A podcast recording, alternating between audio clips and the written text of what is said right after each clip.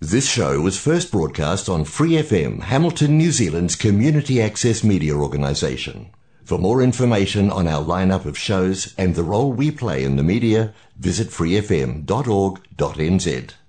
怀卡托华人之声，音质天成，悦动人生，伴我随行。怀卡托华人之声，音质天成，乐动人生，伴我随行。 You are listening to Waikato Chinese Voices. Follow our radio, share the world. 您正在收听的是 FM 八十九点零怀卡托华人之声广播电台节目，我们在新西兰为您播音。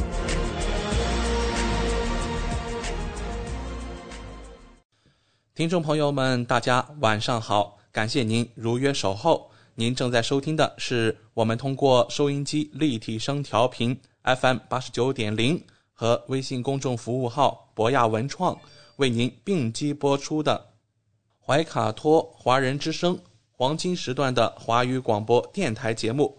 我是您熟悉的主播奥斯卡。听众朋友非常关心我们新西兰总理啊杰辛达·阿德恩因为确诊新冠在家隔离的状况。那根据我们最新掌握的情况呀，新西兰总理阿德恩他的状况是有所好转。虽然他今天啊并没有出席我们呃非常重要的一场会议，就是呃有关周一的重大气候变化公告。那么是否参与周四的预算发布呢？也取决于他的身体感受。梅根伍兹部长向媒体透露说啊。正在因为新冠确诊在家中康复的总理情况是有所好转的，可以继续在家中工作，而且啊，他和总理已经互发了短信。据他透露，阿德恩做得非常好，目前是有中度的症状，需要进行休息。根据透露呀，新西兰总理阿德恩感到非常的沮丧，那因为对于我们政府来说啊，这是非常重要的一周。呃，大家也非常沮丧，没有让总理和我们在一起。好了，那这是有关新西兰总理确诊新冠的最新报道。那么我们在今后的节目当中啊，也将持续关注。好了，今天晚上首先和您见面的栏目是由《中新时报》特约播出的新闻晚班车，您将了解到新西兰最新发生的新闻事件，让我们来共同关注。天涯不遥远。世界在耳边，声音通四海，资讯传万家。怀卡托华人之声新闻晚班车，聆听中国，感知世界。新西兰时间七点，现在我们进入由新西兰南北岛全国发行的《中新时报》带给大家的新闻晚班车。在接下来的十分钟里，小峰和奥斯卡与您一起回顾新西兰国内新闻。我们首先来看第一条消息：新西兰最新疫情动态发布。据卫生部称，周日新西兰报告了五千七百四十五例新冠病例，有三百八十四人因感染病毒住院，其中八人在重症监护室或高度依赖病房。这个数字比周六住院的三百九十八人有所下降，而 ICU 或高度依赖病房的人数保持不变。卫生部还宣布了十五名新冠患者死亡，包括过去两天死亡的十三人，以及自五月七日以来死亡的两人。其中三人来自奥克兰地区，两人来自怀卡托，一人来自塔拉纳基，两人来自惠灵顿地区，四人来自坎特伯雷，三人来自南部。其中两人五十多岁，一人七十多岁，九人八十多岁。三人九十岁以上，包括七名女性和八名男性。公开报告的新冠死亡人数达到九百七十三人，报告死亡人数的七天滚动平均值达到十六人。上周六报告了七千零六十八例新的新冠病例和十八人死亡。下面来关注总理染疫，新西兰总理金辛达·阿德恩。十四日，新冠病毒检测结果呈阳性，目前症状轻微。新西兰副总理格兰特·罗伯逊十六日将代替阿德恩参加记者会。依据新西兰政府发布的声明，由于阿德恩的伴侣克拉克·盖福德感染新冠病毒，阿德恩八日起开始隔离。新西兰总理十三日晚开始出现症状，快速抗原检测结果呈弱阳性。十四日早晨再次检测确认阳性。按新西兰防疫规定，阿德恩将隔离至二十一日早晨，隔离期间将远程办公。受此影响，阿德恩无法出席两场议会重要活动，也无法在周一发布具有里程碑意义的减排计划的预算。并进行线上演讲。不过，阿德恩与新西兰一个贸易代表团访问美国的行程不受影响。法新社报道，尽管阿德恩访美行程细节暂未最终确定，他定于二十六日在哈佛大学发表演讲。一位发言人表示，阿德恩本周参与的一系列活动，包括预算案，都得取决于他是否每天身体都足够好。这位发言人称，尽管尽了最大努力，但不幸的是，新冠检测呈阳性。对于外面的任何人，无论是正在隔离或已经与新冠打交道，我希望你们照顾好自己。新冠疫情二零二零年爆发初期，新西兰执行严格防疫措施，较好的控制疫情，为遏制变异新冠病毒奥密克戎毒株传播。新西兰今年年初收紧防疫，随着奥密克戎毒株蔓延，新西兰近期疫情有所反弹。目前已有超过一百万新西兰人的病毒检测呈阳性，尽管专家认为实际感染人数是该数字的两倍，确诊的政客们也不在少数。下面关注新版疫苗证书。新西兰疫情响应部长克里斯西普金斯宣布了新版疫苗证书，需要的居民可从五月二十四日开始下载使用。新版疫苗证书可显示新冠疫苗加强针接种状态。西普金斯表示，自二零二一年推出疫苗证书以来，新冠疫苗接种形式发生了变化。虽然疫苗证书在法律上不是必须的。但鼓励人们在可能需要的时候获得。西普金斯称，使用疫苗证书的法律要求在2022年4月上旬被取消，但商家可自愿保留是否查验，以此作为允许顾客入内的依据。出于这个原因，居民最好下载最新版的疫苗证书，以备不时之需。西普金斯鼓励每个人及时了解自己的疫苗接种情况并下载，因为这是民众疫苗接种状态的重要记录。据了解，最新版的疫苗证书有效期为自签发之日起六个月，与当前使用的版本外观略有不同，但仍会有二维码。十二岁及以上居民只要接种了政府推荐的新冠疫苗，就可以获得疫苗证书。十八岁及以上居民可以在新版疫苗证书中查看是否接种了加强针。下面带来医护行业罢工最新报道。联合卫生工作者工会表示，其成员别无选择，只能在今天发起二十四小时罢工行动。地区医管局和工会已经达成一致，在罢工行动期间。保留维持生命的保命性医疗服务。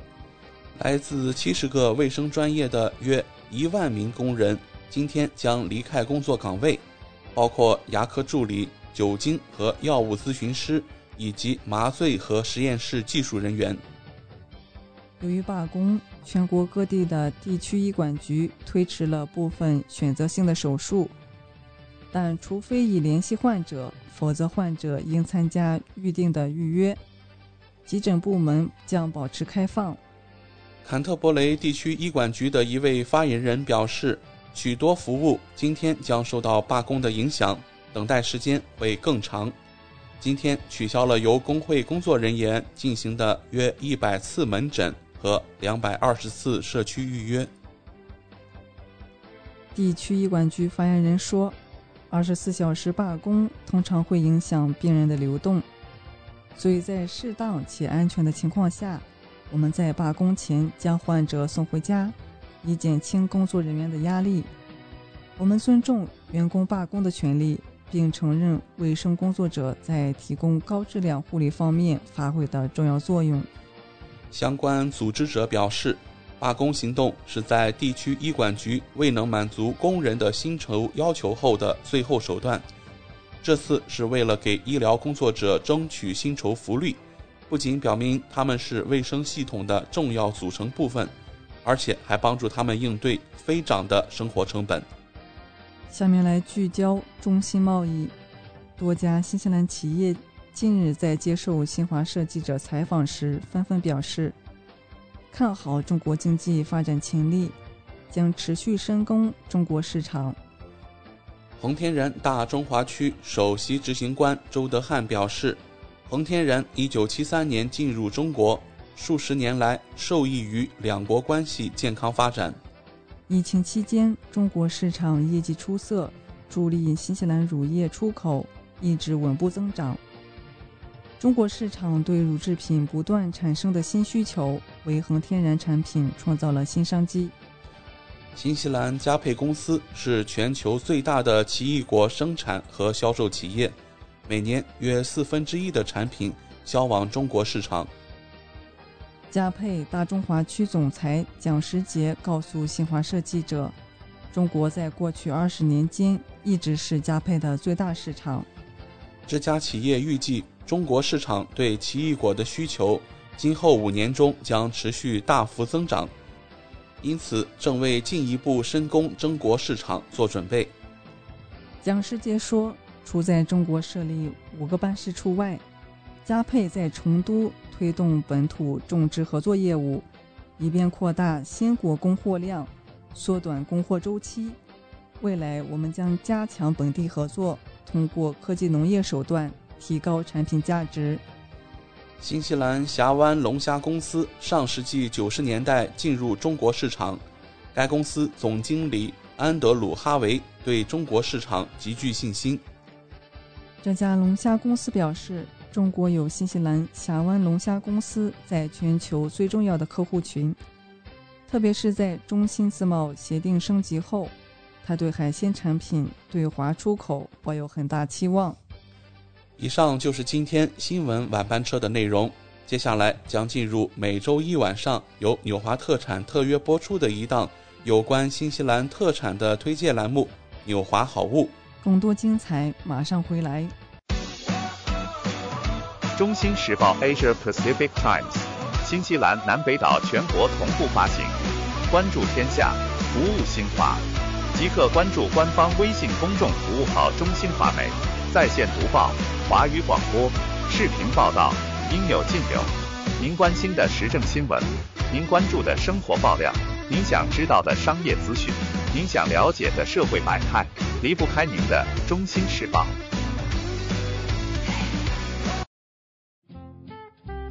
您正在收听的是怀卡托华人之声，调频立体声 FM 八十九点零，这里是新西兰中文广播电台节目。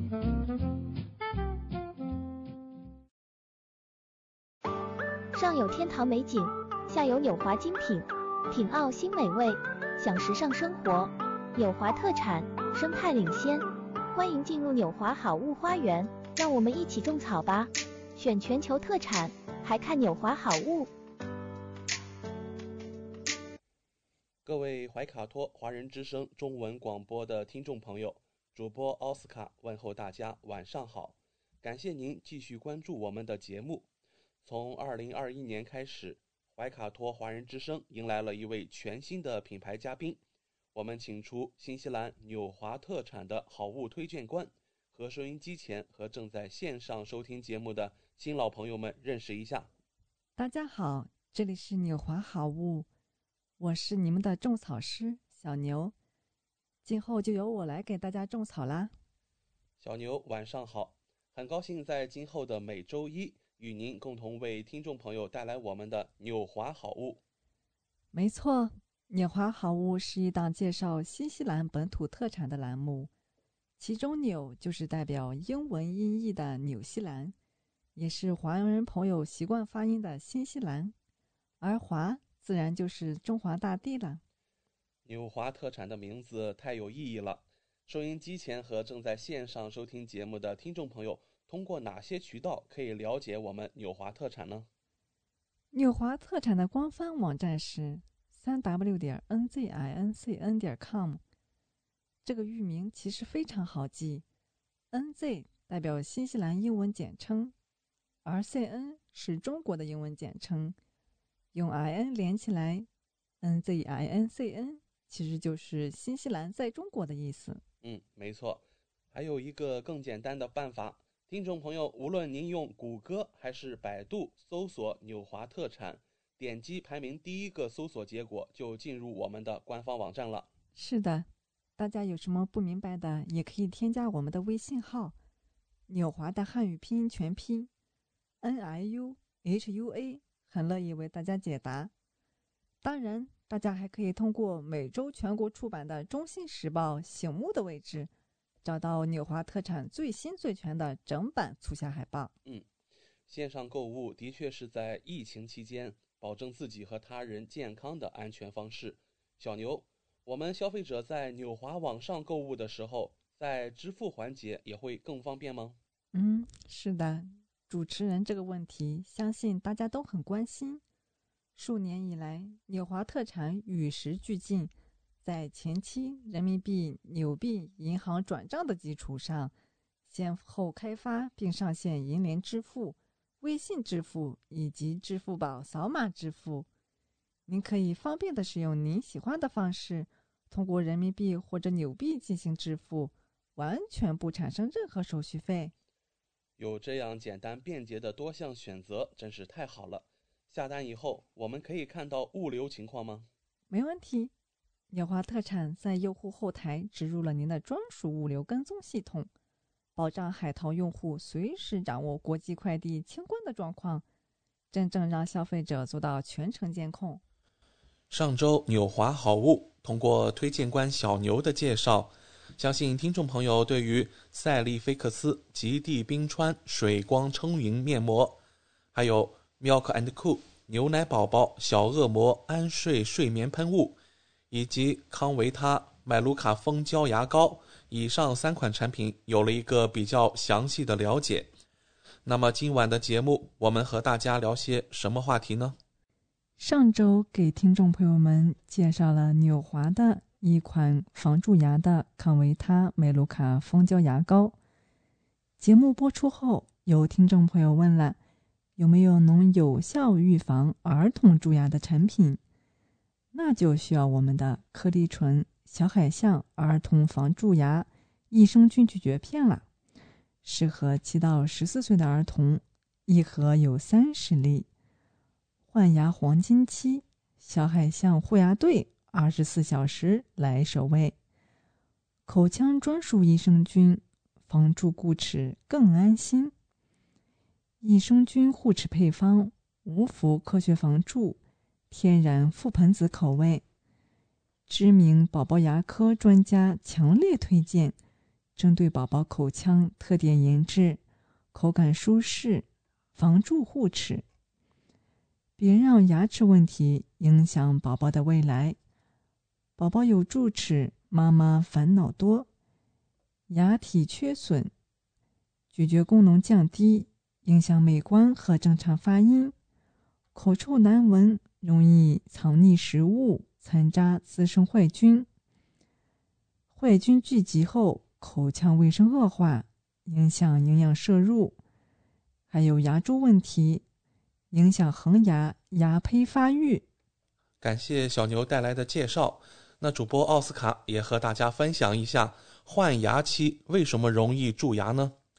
在七岁的换牙期，乳牙与恒牙共存，特别是作为咬合关键的六龄牙，体积大，咬合面窝沟多，进食以后，食物残渣在口腔内大量滋生坏菌，包括形成。龋齿的元凶致龋菌，也就是变形链球菌，刷牙的时候并不能完全清除掉口腔内的坏菌，所以说啊，我们经常会遇到以下情况，比如说啊，宝宝不爱刷牙，爱吃甜食，那家长也会担心刷牙不干净，牙膏不能完全的防御坏菌的这些侵扰。那么有一项调查就显示啊，在中国五岁儿童乳牙龋病的患病率达到了百分之六十六，也就是说啊，平均每个儿童有三点五颗龋齿，其中十二岁儿童恒牙龋病的患病率高达百分之二十八点九。那接下来我们也看看牙科专家对此又有什么样的说法。牙科专家认为，引起龋齿的细菌主要是变形链球菌。变形链球菌与唾液中的黏蛋白和食物残渣混合在一起，会牢牢粘在牙齿表面和窝沟之中，就是牙菌斑。而在六小时之内，又会重新附着在牙齿上。菌斑中大量的细菌使食物残渣或糖发酵发酸，造成菌斑下面的牙釉质表面脱矿溶解，因此也就形成了龋洞。下面让我们来听听柯医师的小科普吧。海象嘴短而阔，犬齿特别发达，像象牙一样，用于绝食和攻防。海象用獠牙在海底挖掘甲壳类，再用敏感的嘴唇和触须也随之探测辨别。碰到食物，便用坚硬的齿将甲壳类的壳咬破。让海象护牙队帮助宝宝们获得坚固健康的牙齿吧。小海象宝宝防蛀牙益生菌咀嚼片，每天充分咀嚼两分钟。预防窝沟龋，益生菌护牙，助力萌芽茁壮成长。它含有的凝结牙孢杆菌能够轻松 PK 有害菌群，呵护口腔健康，建立健康口腔菌群。它通过三种途径防取益菌，构筑口腔健康防线。我们来看看牙菌斑。基质包裹粘附于玉牙面、牙尖或修复体表面，软而未矿化的坏菌群群体。它通过三个途径来消灭牙菌斑。第一个途径就是对抗变形链球菌，添加的有益菌能扼住变形链球菌产生。途径二就是坚固牙釉层。防止腐蚀牙齿的釉层，减少牙齿矿化。途径三就是增强口腔免疫力，平衡口腔菌群，减少牙菌斑的形成。临床实验证明，在一项分组的双盲安慰剂对照试验中，补充了鼠李糖乳杆菌 LB 二幺，可以帮助宝宝口腔变形链球菌数量。预防率达百分之七十五，牙齿早护理，宝宝少受罪，一生相伴，预防宝宝蛀牙。我让我们来看看服用了凝结牙孢杆菌会有什么作用呢？它能够平衡口腔益生菌，抑制唾液中变形的链球菌，减少龋齿的发展。听过了小牛的介绍以后，这真是解决了大宝宝的麻烦。不知道小牛能不能帮助小宝宝们也解决一下他们的烦恼呢？有的宝妈们反映，孩子可能觉得辅食的味道不是很美味，所以不怎么爱吃。那小牛有什么方法能让宝宝的辅食味道更美味呢？这个情况可以在宝宝的辅食中添加纽华特产的格洛夫。特级初榨牛油果油，它有一瓶是二百五十毫升，它也被称作是果乐柠檬味调味油。区别于青柠味的清新，黄柠檬和胡椒的组合更适合在汤料中调味。无论是鸡鸭鱼肉的高汤，或是菌菇海鲜的清汤，几滴柠檬胡椒调味油。将更使您精心调制的高汤锦上添花。好的，那主播在这里也想给广大听众打探一下，我们为什么推荐果乐柠檬味调味油呢？因为它能够促进宝宝脑部发育。牛油果油中富含的不饱和脂肪酸可起到补充 DHA 和 EPA 的作用，从而促进宝宝脑部充分发育。它的类母乳比值更易吸收，更安全。牛油果油脂肪酸比值类似母乳，为宝宝提供全面营养，更容易吸收，健康安全。它还可以增强宝宝的视力。牛油果油中富含的叶黄素对宝宝视力发育极为有利。孕妇保养或营养补充也可以用它。牛油果油含丰富的矿物质，包括铁、钾、镁等。它还是健身达人专享的果油，领先的营养价值。我们来看看牛油果油与橄榄油的关键营养成分含量对比吧。牛油果油的不饱和脂肪酸含量是百分之七十二，橄榄油含量是百分之六十七。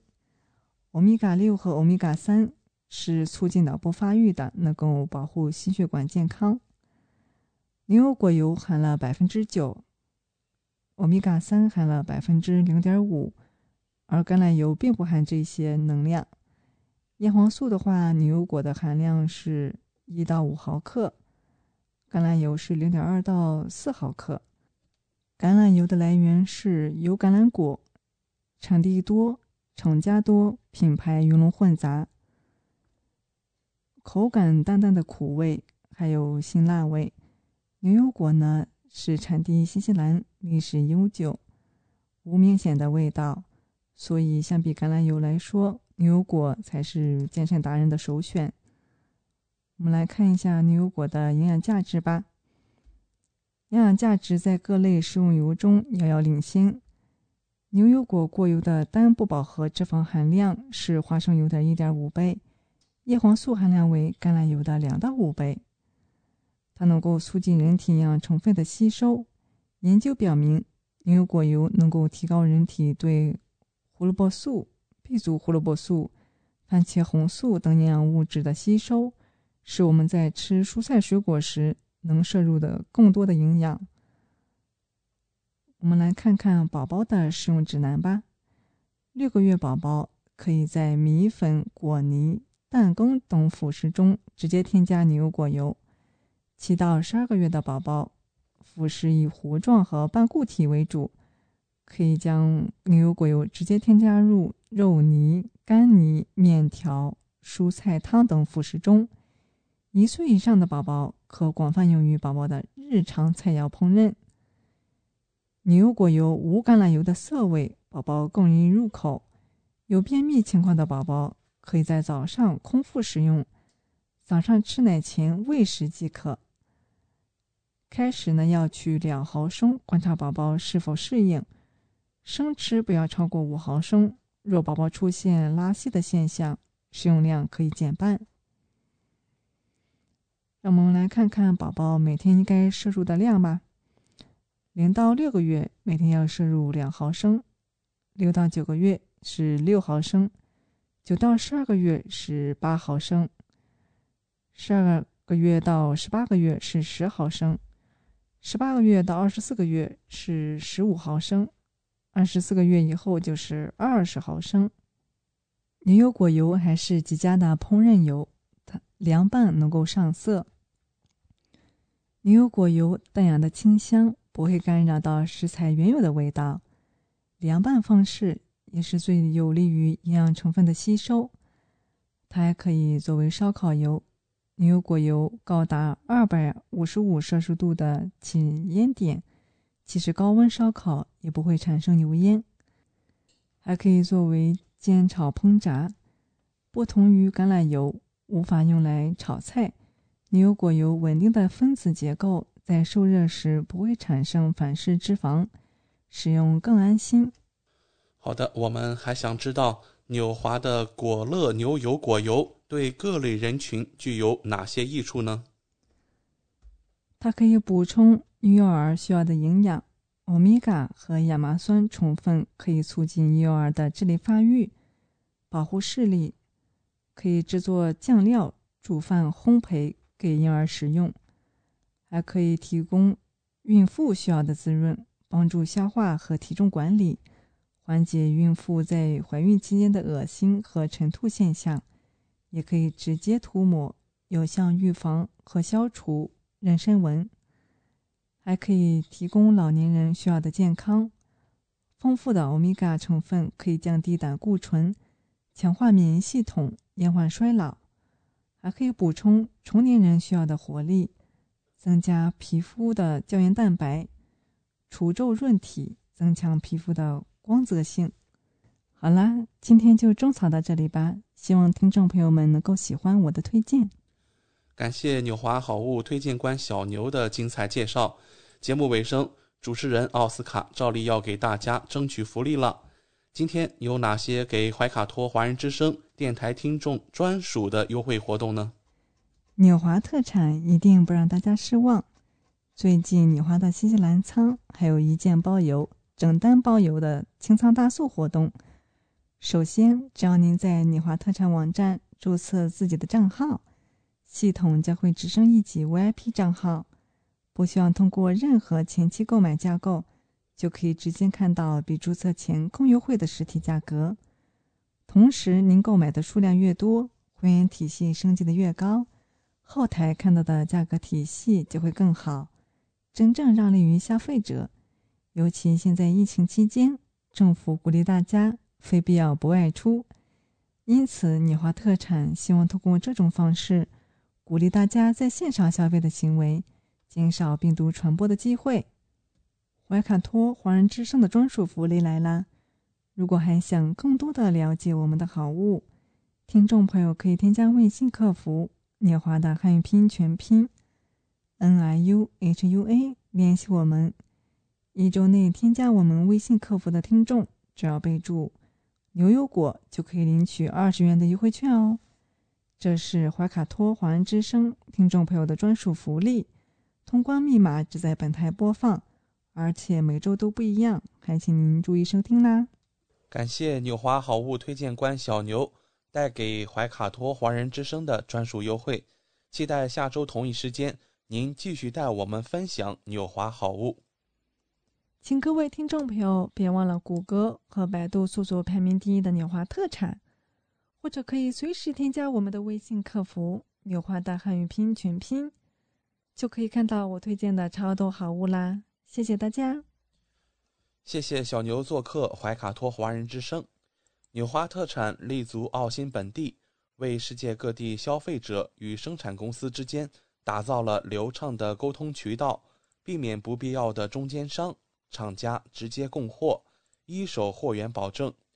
纽华特产现已具备澳大利亚、新西兰、德国、香港、韩国、泰国。英国七地大型仓储仓库与知名品牌商联手合作，涵盖千余种保健、强身、养生等特产品，丰富了海内外客户的选择，成为广大代购和电商首选平台之一。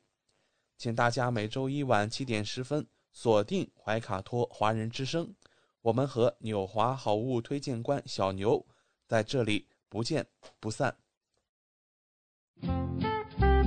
您正在收听的是怀卡托华人之声，调频立体声 FM 八十九点零，这里是新西兰中文广播电台节目。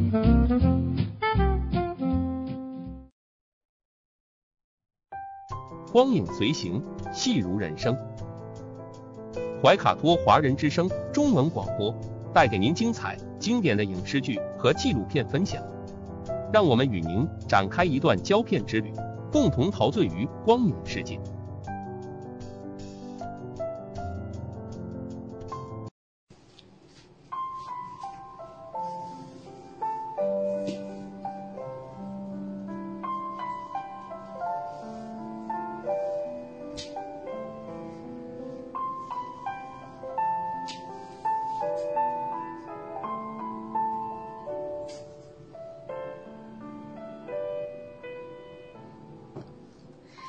亲爱的听众朋友们，新西兰怀卡托华人之声一直陪伴您，我是主持人轩轩。光影随行，戏如人生，分享精彩的影视作品，无论是电影、电视剧，还是优秀的纪录片，都会陆陆续续的来装点您的生活。今天我们要跟大家聊的这部作品呢。是香港电影《边缘行者》当中的一些值得分享的事情吧。我们说《边缘行者》这部戏当中啊，站在正中间的这一位呢，任达华先生啊，不止一次在我们的节目当中聊起他。任先生呢，非常的豁达。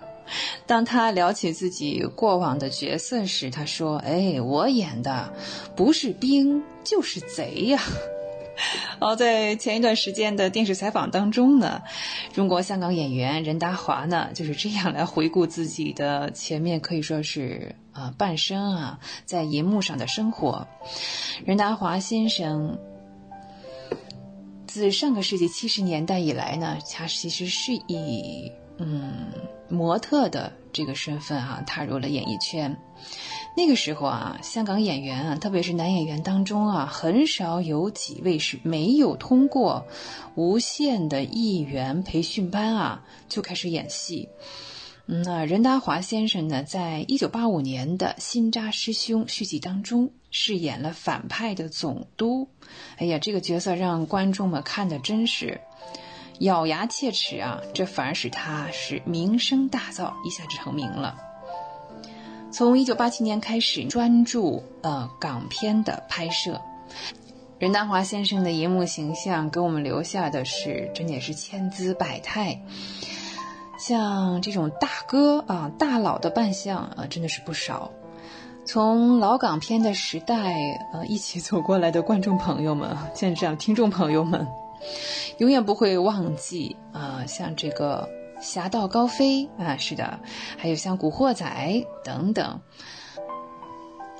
在电影《PTU 机动部队》当中啊，嗯，他是转型演了警察这样一个角色，凭凭借这次演出，他第一次获得了香港电影金紫金最佳男主角，那是在二零零四年。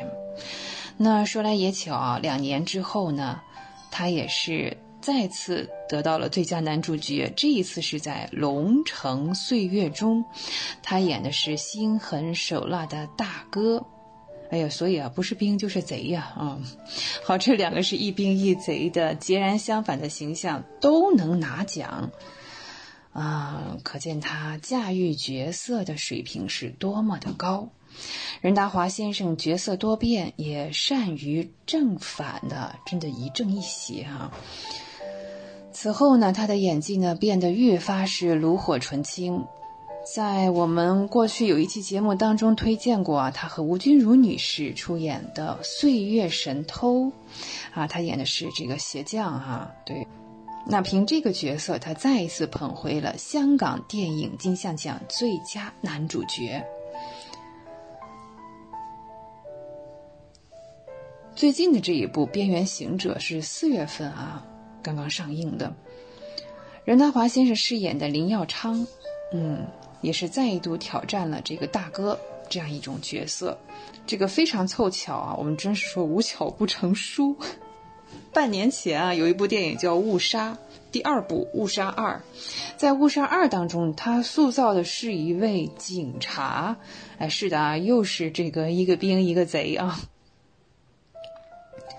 任达华先生接受采访的时候说：“哈，我的祖籍在山东济宁，你知道我们山东人是最豪爽、最讲义气啊，所以我的角色当中也一定会有一些山东人的情怀在里面。”那电影《边缘行者》的故事背景呢，也是在一九九七年香港回归的前夕，这是时代的巨变。在这样一个背景下，香港的政界、商界、警界，那也有相互勾结、权钱交易，在这个时刻呢，也是达到了比较猖狂的程度。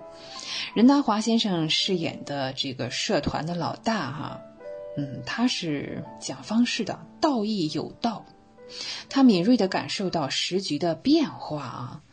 但是呢，他不向这个黑警和背后的其他势力低头，坚决不允许帮派的成员参与毒品交易。在片中呢，他饰演的角色林耀昌和英国的黑警决战的这一场戏，是安排在熙熙攘攘的香港街头。哎呀，这说起来很有代表性的是鸳鸯奶茶啊，这样一杯奶茶摆在两人的面前。这款饮品啊，被视为东方之珠的文化象征，呃，似乎呢也是中西文化交融的这样一个小景观啊，嗯，甚至还被收录了香港非物质文化遗产。说起鸳鸯奶茶啊，嗯，奶茶占七成，咖啡占三成，哎，那这。颜色的调和，味道的调和，不仅呈现的是当地文化的独到的光谱啊，似乎也是我们这个角色林耀昌的一些性格。采访当中呢，任达华先生对这款香港特色饮料，他打了一个比方，他说：“我今天在香港喝一杯奶茶，在欧洲喝一杯奶茶，在我看来啊，都是中国味的奶茶，不会因为。”啊，法国喝的奶茶呢，就变成法国人也不会的，我也没有这个必要。我希望年轻的一辈永远要记住，而且是很有必要的记住，我们是中国人。在《边缘行者》这部作品当中呢，除了任达华先生，还有一位演员，我们还值得，还有一位演员啊，非常值得我们分享，是谭耀文。对，提起谭耀文这三个字啊，哇，不得不想起 TVB 是吗？对的，啊，谭耀文他很有意思，他对这个行业的态度是是，呃，我不仅做演员，我也是一名观众哦，这非常的低调啊。谭耀文先生呢，在一九六九年的三月出生于香港，他的祖籍是广东开平。呃，其实开始的时候呢，他不仅是一名演员，还是一位歌手。嗯，在一九八八年获得了香港第七届新秀演唱大赛的冠军，这也是梅艳芳的入室弟子之一。在那，他遇上了人生的伯乐陈嘉上导演。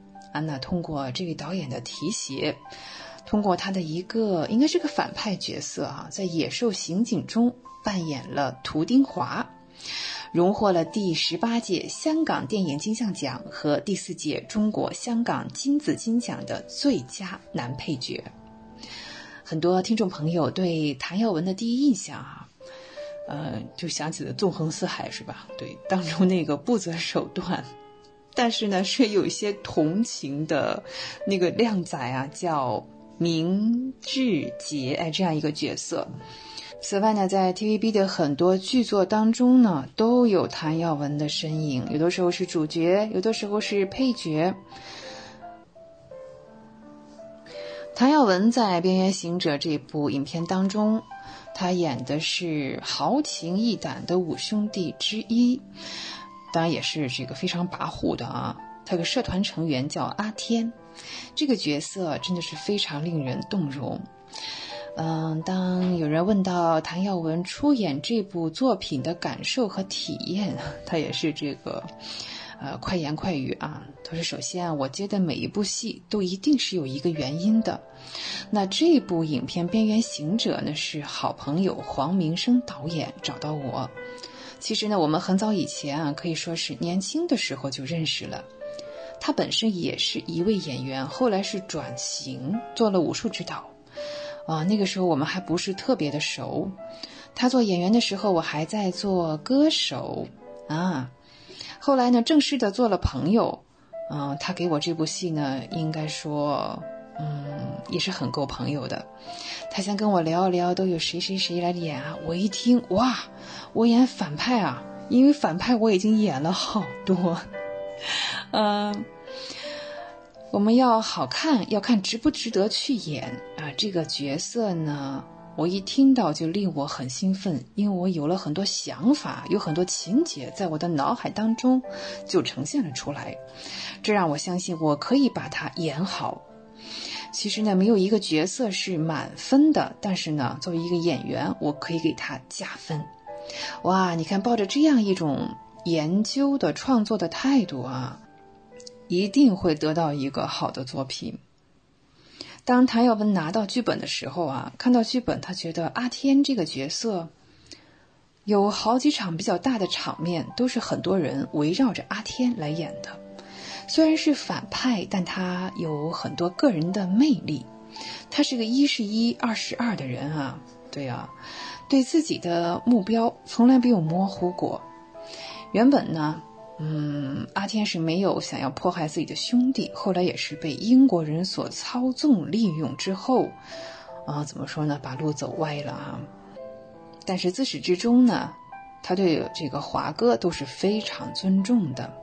后来也是种种的误会啊，嗯，也是逼迫他到了一定的程度来反抗，来证明自己是正确的。那谭耀文也是非常坦率的讲，像看电影啊，就像吃饭一样，我们也可以换换口味，艺术片啊、喜剧片啊、商业片啊，对，你看有时候吃中餐啊，有时候吃这个呃西餐呀，对呀，那哪一道菜呢？怎么吃全凭我们的心情。和多年以前的《无间道》啊、《英雄本色》这类经典的。影片一样，还是属于这个类型片的。片中的像任达华先生啊、方中信先生、任贤齐，其实呢也都是好朋友。这二十多年以来呢，在影视圈都有过接触，嗯，大家配合起来是非常的默契的。而且相隔几年呢，大家聚到一起，啊，这种感觉非常的珍贵。唐耀文先生呢，其实从艺也也有三十多年的时间了。他真是啊，他已经参演超过了一百三十部的作品。三十多年，一百三十部的作品，看来他确实是乐此不疲。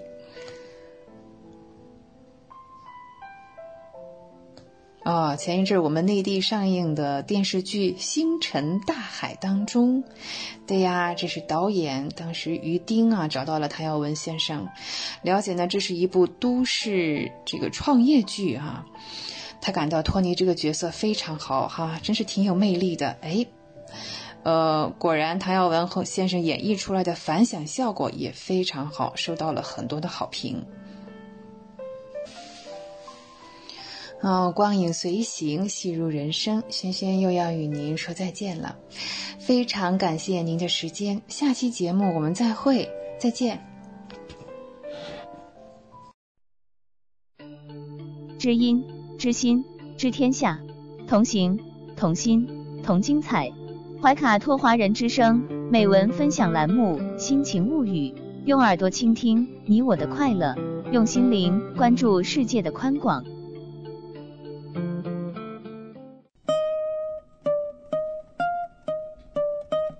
此刻正在聆听的你过得好吗？欢迎收听《人民日报夜读》。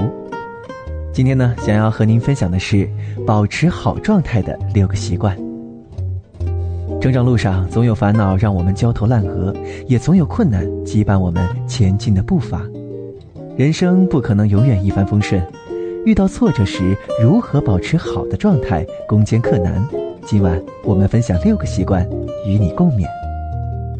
持续学习，勤学似春起之苗，不见其增，日有所长；辍学如磨刀之石，不见其损，日有所亏。拉开人与人之间差距的，往往是日复一日微小的积累。懂得持续学习、终身成长的人，更能保持积极进取的状态。持续学习，努力提升自己，很多问题自会迎刃而解。保持记录和梳理的习惯，记忆也有保质期。很多我们当时认为深深记在脑中的事情，会因时间变得模糊。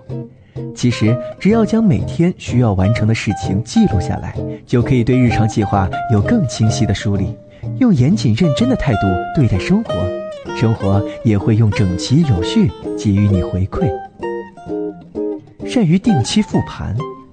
围棋高手往往习惯独自一人坐在棋盘前进行复盘，将每一步错招记录下来，找出自己的不足，发现对手的漏洞，再反复推演假设，一步步精进棋艺。人生如棋局，做事如下棋，定期复盘才能避免发生同样的错误，帮助你做出正确的选择。拥有干净的气质，想要好状态，干净至关重要。把家里打扫得干干净净，收拾得井井有条，自会元气满满。空闲的时候进行一次大扫除，洗洗床单，换换被罩，晒晒被子，让生活充满阳光的味道。保持良好的个人习惯，不邋遢，勤洗手，好好洗脸，让自己过得舒服且清爽。发自内心赞美别人。其实每个人都是一面镜子，你如何看人，别人就怎么看你。以敌意的目光看人，收获的可能也是敌意和轻视；以赞赏的眼光看人，自然更容易收获善意与赞赏。欣赏者心中有朝霞、露珠和常年盛开的花朵。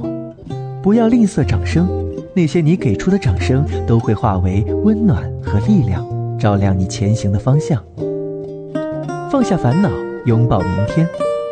有句话说得好：如果你不给自己烦恼，别人就永远不可能给你烦恼。人生难免要面对各种烦恼，若一直耿耿于怀，只会让自己难受。何不把往事清零，学会轻装前行，放下烦恼，才能腾出手来拥抱当下的幸福。好的，以上呢就是今天想要和您分享的内容。感谢您的收听，晚安，好梦。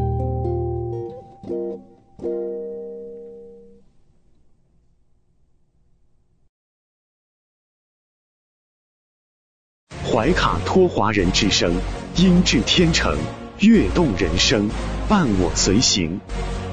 怀卡托华人之声，音质天成，乐动人生，伴我随行。You are listening to Waikato Chinese Voices. Follow our radio, share the world. 您正在收听的是 FM 八十九点零怀卡托华人之声广播电台节目，我们在新西兰为您播音。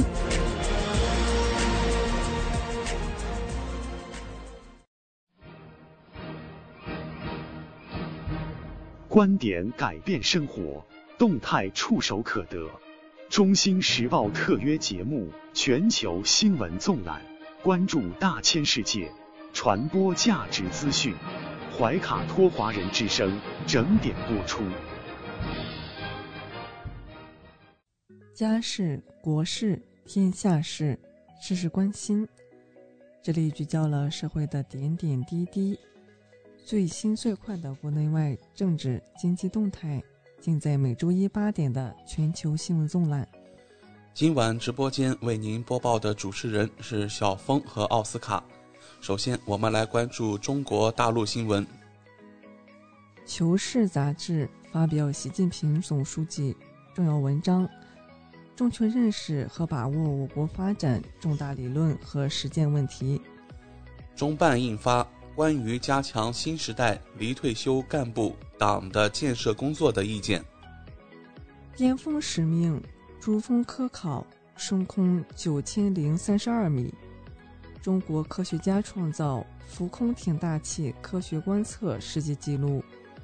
农业农村部消息，中国已春播粮食七亿多亩，占意向面积七成多，进度快于去年同期。交通运输部消息，全力保障管控区域内重点人员出行。水利部决定于五月十五日十时。终止水旱灾害防御四级应急响应。云南苍山两年前已封闭管理，十三名失联人员已全部找到，当地将调查是否违规。西安掉下水道失踪男童父母发声，父亲看着娃被冲走，目前仍未见孩子，三百二十人参与搜救。南京二十四岁女孩感染幽门螺杆菌，自行服药一年后确诊胃癌晚期。为防电信诈骗，保护群众财产安全，浙江移动默认关闭接听境外电话。河南、河北三大电信运营商已将国际及高奥台短信接收功能改为默认关闭状态。四川省一百二十九万就业年龄段残疾人中，有八十一点五万人实现就业。黑龙江今年增加大豆种植面积一千万亩以上，黑土地稳粮阔豆底气足。带来一组经济新闻。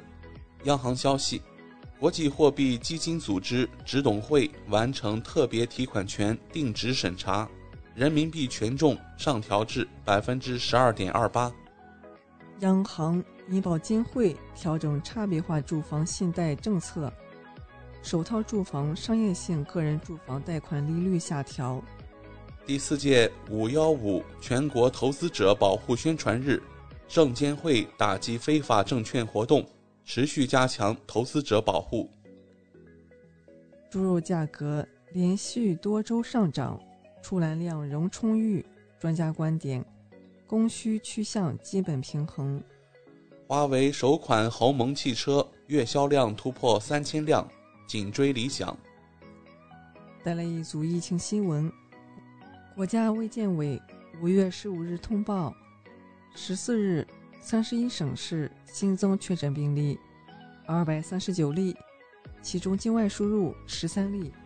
本土病例二百二十六例，包括上海一百六十六例、北京三十三例、四川十三例、河南五例、辽宁两例、贵州两例、河北一例、吉林一例、广东一例、广西一例、重庆一例。新增死亡病例三例，均为本土病例，均在上海。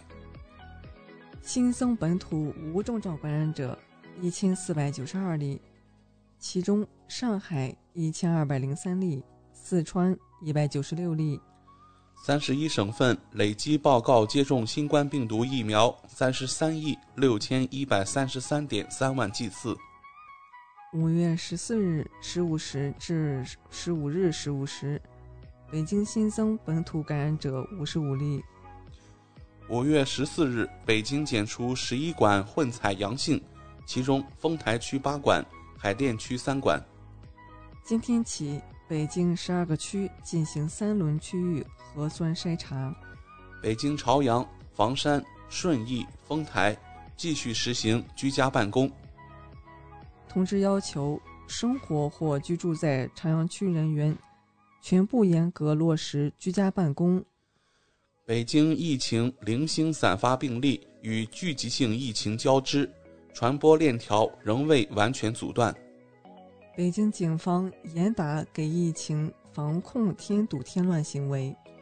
上海向各省市援沪采样队致敬致谢。上海市首家实体书店恢复线下营业。上海消息：从五月十六日起，分阶段推进复商复市。广州荔湾区西村街站前街全员核酸检测。四川陵水五天超两百人感染，市民自发为抗疫出力，周边多地防控升级。法治方面，炎黄省份纪检监察机关紧盯流域生态，监督助力黄河大保护。中纪委网站凭知网被查。头部平台更当知法守法。二零二一年，全国共破获各类经济犯罪案件七点七万余起，挽回直接经济损失二百八十余亿元。天津警方抓获一个跑分洗钱团伙，涉案八百余万元。四川一火锅店卖出近五万锅地沟油锅底，老板被判。两千两百八十九万。军事方面，美国多艘航母下场围堵辽宁舰，太平洋或再现舰母对决。美国媒体警告，冲突一触即发。武警广西总队玉林支队特战队员近日开展实战实训。文体新闻：中宣部、全国妇联发布二零二二年最美家庭先进事迹。全国妇联表彰第十三届全国五好家庭及家庭工作先进集体、先进个人，揭晓二零二二年全国最美家庭。多地日薪超千元招核酸采样员，经过专业培训上岗。徐悲鸿学生百岁戴泽数字藏品发放一万份，须弥灵镜作为特别款限量发行一千份。福建京剧院武戏基地重点打造经典剧目《法子都》复排上演。北京世纪坛医院常务副院长高伟突发疾病去世，终年四十三岁。印度暴龙首夺汤杯创造历史，中国决赛苦战卫冕尤杯失利。海口确认承办中超，新赛季大概率六月三日开赛。港澳台方面，我们首先来看港澳新闻。截止十五日零时，香港新增二百五十九例确诊病例，其中经核酸检测确诊病例一百一十三例。其中快速抗原测试系统接获一百四十六例呈报病例，新增一例死亡病例。港大医学院院长梁卓伟预料，香港两周后报第六波疫情。香港特别行政区第六任行政长官人选李家超打断记者无理提问，他们被起诉是因为行为涉嫌违法，而非言论。港铁东铁线过海段十五日通车，逾两千人抢搭头班车。三十余名赛容香港青年走进成都金沙遗址博物馆，感受古蜀文明的魅力。台湾新闻：五月十五日，台湾本土新增六万八千七百三十二例确诊病例，创新高，新增死亡十九例。国际方面，习近平向阿联酋新任总统穆罕默德致贺电。中国驻乌克兰大使馆消息，请乌克兰境内所有中国公民进行备案。中企投建肯尼亚内罗毕快速路启动试运营，途经中央商务区等重要地标。俄罗斯联邦安全会议副主席梅德韦杰夫发文回击 G7 外长声明，称其敦促中国不要帮俄规避制裁是干涉中国事务。截至北京时间二零二二年五月十五日二十一时二十分。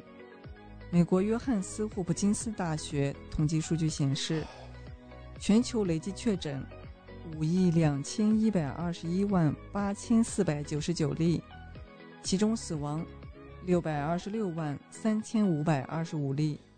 美国累计确诊新冠八千二百四十三万七千七百一十六例，累计死亡病例九十九万九千五百七十例。美国纽约州法布罗市一家超市十四日发生枪击事件，已造成至少十人死亡。拜登就布法罗超市枪击事件发表声明，必须尽一切努力结束由仇恨助长的国内恐怖主义。美国威斯康星州发生三起枪击事件，致二十一人受伤。特朗普称婴儿奶粉短缺是美国耻辱。美国数万人在各地示威游行，捍卫保护女性多胎权法案。美东时间五月十四日十六时四十分，SpaceX 全新猎鹰九号火箭在佛罗里达州卡卡纳维拉尔角太空部队基地发射五十三颗星链卫星。俄国防部消息。俄军一天袭击乌方六个指挥所，一百七十八个有生力量及军事装备聚集群。乌方二十八个炮兵部队消灭乌军九十人，击落六架无人机，拦截了三枚火箭弹。俄罗斯驻美国大使表示，俄方明确告知美方，莫斯科不会在乌克兰投降。泽连斯基表示，顿巴斯地区情况仍很艰难，俄军的攻势仍在持续。泽连斯基会见美国参议院代表团，呼吁美国认定俄罗斯为支持恐怖主义国家。拖欠电费，俄罗斯断电芬兰，芬兰电网回应未造成实质性问题。结束中立，芬兰正式决定加入北约。朝中社消息。朝鲜新增发热病例超二十九万例，新增治愈病例逾二十五万例。朝鲜累计发热病例八十二万零六十二例，累计死亡四十二例，疫情正在迅速扩散。韩国拟向朝鲜提出举行工作会议，商讨援朝抗议。韩国总统尹锡悦和美国总统拜登。将于二十一日举行会谈。巴西已报告四十四例不明原因儿童肝炎病例，卫生部设立应对办公室。酷暑难耐，巴基斯坦部分地区气温飙升至五十摄氏度。以上就是今天全球新闻纵览带给您的全部内容。主播小峰和奥斯卡，感谢您的收听。中新时报 Asia Pacific Times，新西兰南北岛全国同步发行。关注天下，服务新华，即刻关注官方微信公众服务号“中新华媒”，在线读报、华语广播、视频报道，应有尽有。您关心的时政新闻，您关注的生活爆料，您想知道的商业资讯，您想了解的社会百态，离不开您的《中新时报》。您正在收听的是怀卡托华人之声，调频立体声 FM 八十九点零，这里是新西兰中文广播电台节目。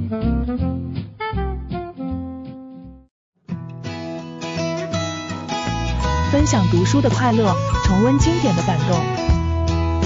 怀卡托华人之声今天读书，甄选全球文坛精品，和您一起读好书，好读书。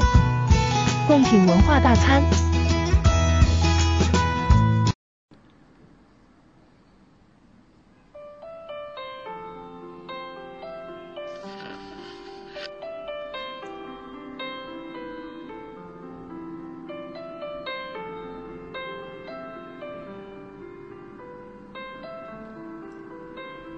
爱的听众朋友们，怀卡托华人之声正在播音，我是主持人轩轩。又到了今天读书这个小栏目的时间，每期与您分享值得阅读的好书好文，平淡质朴，娓娓道来，让大家在繁忙的工作生活之余，来一点文化加餐。今天呢，我们要来打开的这本书呢，叫做《愿为敦煌燃此生》，常书鸿自传。这本书在二零二一年的八月出版，由天地出版社出版。作者呢，当然是常书鸿先生本人。那说起常书鸿先生呢，在二十世纪的三十年代到法国留学学习美术。一次呢，他在巴黎偶然看到敦煌石窟图录，眼前呢是由外国人所拍摄的敦煌艺术，让他受到极大的震撼。毕业之后呢，他毅然放弃一切优渥的条件，回到了中国的西北。啊，那个时候呢还是抗战时期，兵荒马乱。那这一回来就是一生都扎根在这里，研究敦煌，保护敦煌。在《愿为敦煌燃此生》这本书当中呢，他记载了各种各样的经历和感触。常书鸿先生回忆了初到敦煌那一段艰苦创业的时段，交通呢主要靠骆驼，当时的风沙也掩埋了不少的洞窟。当地的官员啊，兵荒马乱的时代，三十年代还是贪污腐败以及军阀的勒索等等，面对着种种窘迫，常书鸿先生常常是乐在苦中。环境的艰难也让妻子离他而去。后来抗战胜利之后呢，嗯，同事回家，这一切呢却都没有改变常先生要做的事情，那就是要为敦煌燃尽此生。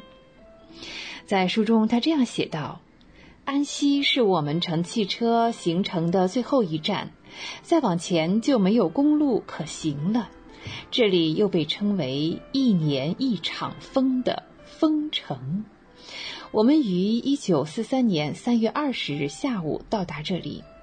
到了这里，一个月的汽车的颠簸生活就算结束了。塞外的黄昏，残阳夕照。”被昏暗的戈壁滩吞没，显得格外阴暗冷淡。王昌龄那句“边日少光辉”真是此景的真实写照。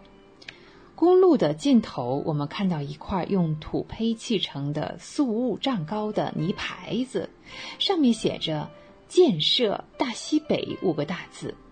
衬托着牌子的是被嗯流沙掩盖的残城的一角，破败凋零、一派颓废的景象。哎呀，这真是对国民党当局绝妙的讽刺。联想一路上的所见所闻，这里到处是贫穷、饥饿、荒凉、颓败。这大西北啊，真的是值得来建设一下。可国民党的建设又在哪里呢？从安西到敦煌一段行程，啊，这一路上连破旧的公路都没有了，一眼望去只能看见一堆堆的沙丘和零零落落的骆驼刺，芨芨草像一个巨大的坟场。这段行程只靠沙漠之舟的骆驼来帮忙。雇了十峰骆驼，开始了我们敦煌行的最后旅程。说起骑骆驼，这还是我有生以来的第一次。骆驼很温顺地跪在地上，让人跨上它毛茸茸的丰背。骆驼起来时先起后腿，当人向前倾的时候再起前腿。行走的时候呢，后腿高于前腿。伴随着有节奏的驼铃声，它摇摇摆摆地向前行，使人感到安全舒适。这不仅使我回忆起小时候在西子湖上微波泛舟的情形，哎呀，这一起一伏的感觉大有相似之处。戈壁之舟、沙漠之舟，果然是各得其名。第一天呢，我们走了十五公里，午夜之后到达了盛产甜瓜闻名的瓜州口。但是啊，这个瓜果之乡如今是水井干涸，连人畜饮水也要靠用毛驴从十公里以外驮过来。瓜州已经变成了不毛之地，在惨淡凄凉的月光下。山沟里隐隐约约会露出几间土房，我们决定去投宿。一个守屋的老汉呢，只能提供半缸水，还不够我们七个人加骆驼用啊。我们合衣挤在土炕上，度过戈壁滩上的第一个夜晚。过了瓜州口之后呢，骆驼客告诉我们，下一站要到甜水井打尖。甜水井，哎呀，这名字在我们心中激起一阵兴奋的涟漪。枯燥的沙洲里，谁不会产生对水的真爱和向往呢？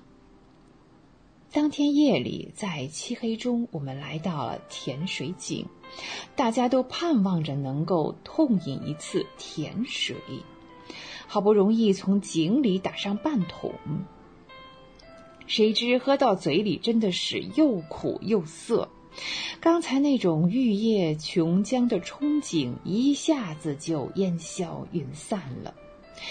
第二天早上天亮了，我们才发现井口的周围堆满了动物的粪便，这些水是牲畜们长年累月啊，这个吃喝拉撒啊，这个连带的结果。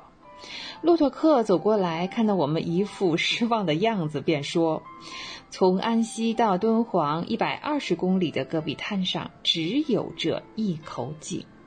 别看不好喝，对我们牵骆驼、赶牛马的人来说，这可是救命的甘泉啊！”哦，原来甜水井是这样的一个样子啊！哦，原来是这样的甜水井啊！他的话对我们启发很大。严寒知火暖，饥渴觉水甜。在日后的敦煌艰苦的岁月中，我常常想起这口甜水井和骆驼客的话，更加增加了以苦为乐的勇气。甜水井的下一站是疙瘩井。哎呀，这个闻名就知道应该是没有什么水可以喝了呀。这是一个长满骆驼刺的大沙丘。我们卸下了重载的骆驼呢，没精打采啊，啃着干干的骆驼刺。至于我们的水已经用完了，只好躺在沙堆上。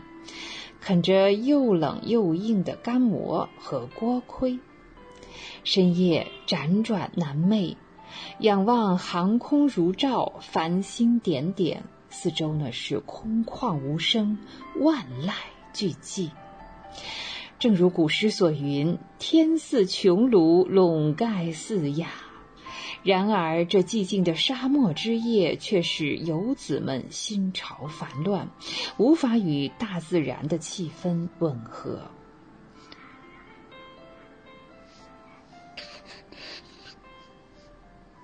当一轮红日从嶙峋的三危山高峰上升起来的时候，骆驼客指那里说：“啊，千佛洞就在太阳的西边，鸣沙山的脚下。”我们顺着方向看去，只见三危山的尽头依然是一望无际的戈壁和沙山。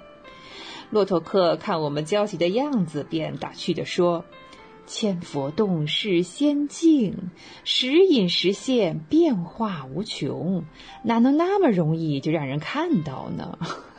也是很无奈啊，这个说法。骆驼依然慢悠悠地在沙滩下刻印着它们那莲花瓣一样的美丽图案，驼铃呢也伴着它缓慢的脚步叮当地响着。当骆驼转过一个沙丘时，突然我们不约而同地欢呼起来。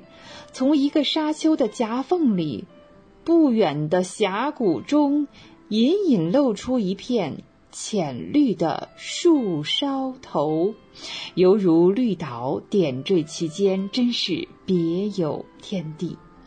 大家争相指点，喜笑颜开。骆驼这时也加快了脚步，小跑起来。他们歪歪斜斜地奔下山坡，在一条清澈的小溪边狂饮起来。此时呢，我们却完全被眼前壮观的景象陶醉了。不远处，透过白杨的枝梢，无处开凿在峭壁上的石窟，像蜂房一样密密麻麻。灿烂的阳光照耀在色彩绚丽的壁画和彩塑上。金碧辉煌，闪烁夺目，整个画面像一幅巨大的、琳琅满目的珠宝翠玉展现在我们的面前，令人惊心动魄、赞叹不已。一股发自肺腑的对伟大民族艺术的敬仰、爱戴之情油然而生。我们跳下骆驼，向着向往已久的民族艺术宝库跑去。好，刚才我们分享的这一段呢，就来自于《愿为敦煌燃此生》常书鸿先生的自传。时间的关系呢，我们只能分享到这里了。有温度，会思考，爱生活。以上就是本期的今天读书，我们天天读书。我是萱萱，下期节目我们再会，再见。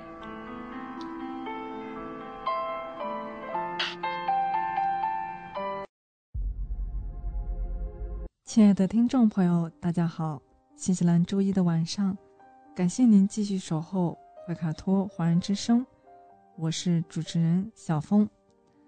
本期节目，我们将和听众朋友们一起来分享以下几个主要纪念日，它们分别是五月十七日，明天的世界电信日；五月十八日，本周三的国际博物馆日；还有五月十九日，本周四的中国旅游日；五月二十一日，本周六的二十四节气之一小满，以及五月二十二日周末的国际生物多样性日。接下来，怀卡托华人之声的主播小峰就和您分享这一周精彩纷呈的节日。第一个节日是五月十七日，世界电信日。本周二，我们将迎来第五十四个世界电信日。一九六九年五月十七日，国际电信联盟第二十四届行政理事会正式通过决议，决定把国际电信联盟的成立日五月十七日定为世界电信日，并要求各会员国从一九六九年起，每年五月十七日都要开展纪念活动。二零零六年十一月，国际电信联盟把世界电信日和世界信息社会日合并为世界电信和信息社会日。联络是人们社交生活的一部分。从原始社会，人们利用工具进行信息传递，到现代社会，通信技术的普及，人类社会一直都在进步。古代曾依赖过人送信，也使用过烽火台等传递信息的方式。后来，飞鸽传书出现在人们的生活中，再后来，驿站多了起来，骑马送信开始流行。这些传统通信方式一直在进步，但是相对于电波传输，速度还是太慢了。近代，1837年，摩尔斯发明了第一台电报机，后来电话被发明出来，人们可以远距离语音沟通。随着社会的进步，人们已经不再满足于只能语音通信，于是。移动通信技术不断更新迭代。国际电信联盟及工业和信息化部国际合作司宣布，今年世界电信和信息社会日的主题确定为“面向老年人和实现健康老龄化的数字技术”。国际电联称，全球人口老龄化将是二十一世纪具有决定性意义的人口趋势。社会正在极力寻找这一趋势可能带来的机会。电信和信息通信技术在实现更健康的老龄化方面可以发挥作用，还可以帮助建设更加智慧的城市，打击工作场所的年龄歧视，确保老年人的金融包容性，并为世界数以百万计的护理人员提供支持。国际电联呼吁成员国继续利用 ICT 制定数字政策和战略，利用数字技术使老年人健康的步入老年，参与社会活动并作出贡献。国际电联呼吁各部门成员、部门准成员和学术成员继续促进在创新和数字知识、素养等领域的合作和伙伴关系。为经济社会和政治增长创造机会，并利用新的可能性，以加强数字包容性和对老年人友好的数字环境，并继续实现联通目标二零三零年议程。不容忽视，当前各种新型电信诈骗犯罪形式层出不穷，很多中老年听众已成了电信诈骗犯罪的主要侵害群体。电信网络诈骗是通过电话、网络和短信等方式编造虚假信息，设置骗局，对受害人实施远程、非接触式诈骗，诱使受害人打款或转账的犯罪行为。通常冒充他人及仿冒各种合法外衣和形式或伪造形式，以达到欺骗的目的。因此，怀卡托华人之声呼吁各位收音机前的听众朋友，不要轻信来历不明的电话和手机短信。不管不法分子使用什么花言巧语，都不要轻易相信，要及时挂断电话，不回复手机短信，不给不法分子进一步布设圈套的机会。下一个节日是五月十八日，国际博物馆日。二零二二年五月十八日是第四十六个国际博物馆日。这一天，世界各地博物馆都将举办各种宣传纪念活动。让更多的人了解博物馆，更好地发挥博物馆的社会功能。今年主题为“博物馆的力量”。国际博物馆协会指出，二十一世纪的博物馆有能力改变我们周围的世界，创造更美好的未来。博物馆拥有实现可持续发展的力量、数字化和可访问性创新的力量。以及通过教育建立社区的力量。那么，听众朋友，您知道这一国际性的节日是怎么来的吗？博物馆起源于珍品的收藏。博物馆的出现早在公元前五世纪，在希腊的特尔费奥林帕斯神殿里，有一座收藏各种雕塑和战利品的宝库。这个宝库一直被视为最早的博物馆。博物馆一词。原意为祭祀缪斯的地方，最初是没有博物馆这个说法的，只有一个战利品的展览大厅。到了亚历山大时期，远征途中抢夺了无数的战利品，而他将那些艺术品和图书都送给了他尊敬的老师亚里士多德。亚里士多德对这些东西进行研究整理，后来亚历山大的继任者们。也保留了这种掠夺文物的传统。他们把所有抢来的文物都集中到埃及的亚历山大城，建成了人类历史上第一座博物馆——缪斯神庙。以后的缪斯神庙也就成了博物馆。直到16世纪大航海时代和文艺复兴出现，欧洲人才开始重新创建博物馆。葡萄牙、西班牙、荷兰。因为大航海时代发了横财，这些银行家或者富人会专门在房间里摆满收藏品，从钟表、绘画、雕塑、古书、动植物标本到天球仪、地球仪，博物馆成了供皇室和富人观赏奇珍的地方。一六八三年，用于收藏艾利亚斯。阿什莫林先生慷慨捐赠大量珍玩的牛津阿什莫林博物馆落成，这也是第一个现代意义上的博物馆。到了18世纪末，欧洲的国家博物馆陆续建设起来，开始向公众开放，也成为大家受教育的场所。1960年，联合国教科文组织提出一项建议，要让所有人都能亲近博物馆。国际博物馆日正是在这一背景下应运而生。一九七七年，国际博物馆协会为促吸引大众，宣布一九七七年五月十八日成为第一个国际博物馆日。自一九九二年起，国际博协开始为每年的国际博物馆日设定主题。自一九七七年起，国际博物馆日。迄今已逾四十年，各国的博物馆在五月十八日都会庆祝这个节日。国际博物馆日的设定，希望将所有人带到博物馆，普遍性和人人可及性是活动的主要价值之一。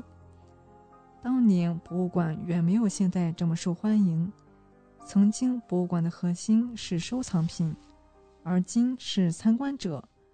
二十世纪七十年代。参观者作为博物馆展览活动的参与者，来扮演更主动的角色。